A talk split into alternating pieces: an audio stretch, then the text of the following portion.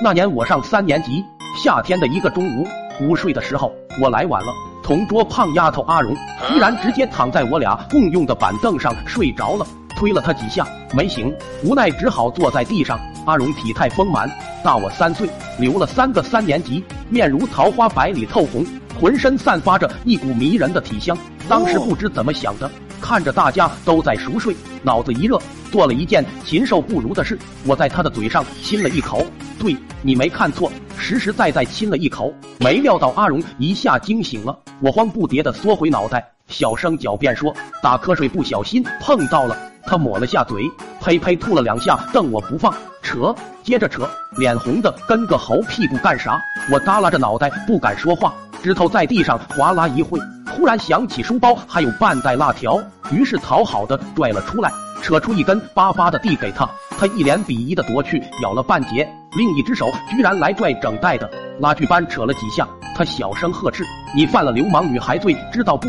想跟老师谈谈吗？”我握住带脚的手慢慢松开了。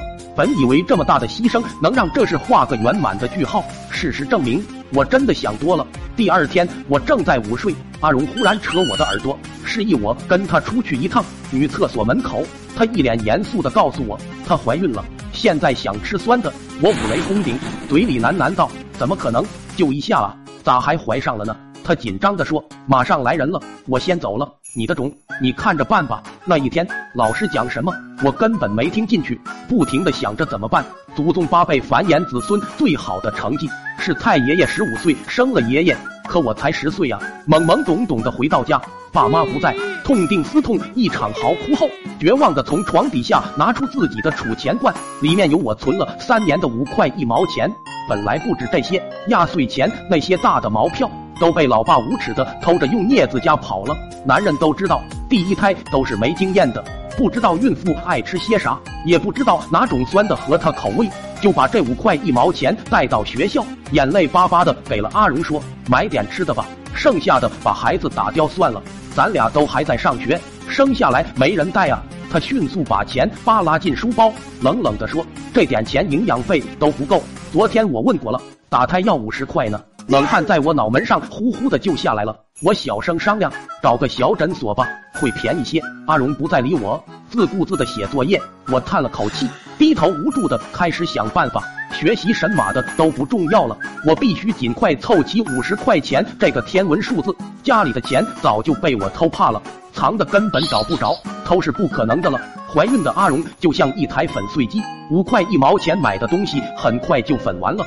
他坚定的认为怀的就是个儿子，催得紧。今天说你儿子想吃鸡蛋糕了，明天你儿子又想喝汽水了。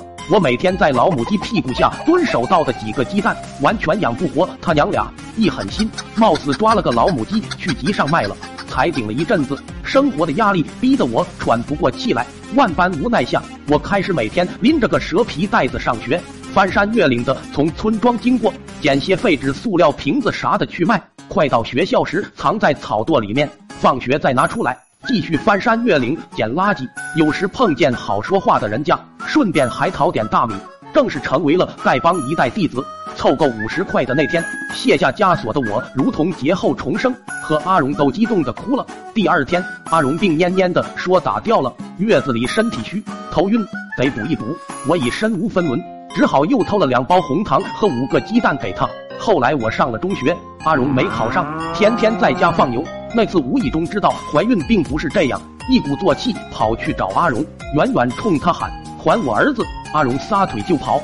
反复多年，我没事就去找阿荣麻烦，已成了一种乐趣。一直到高中毕业，阿荣也长成了五大三粗的土肥圆。那天又在玉米地边狭路相逢，我再次大喊：“还我儿子！”阿荣环顾一下四周，一改常态，贼贼的笑了。我是对不起你，是你苦苦相逼的。今天姑奶奶就吃点亏，还你一个儿子。说完，就向我扑了过来。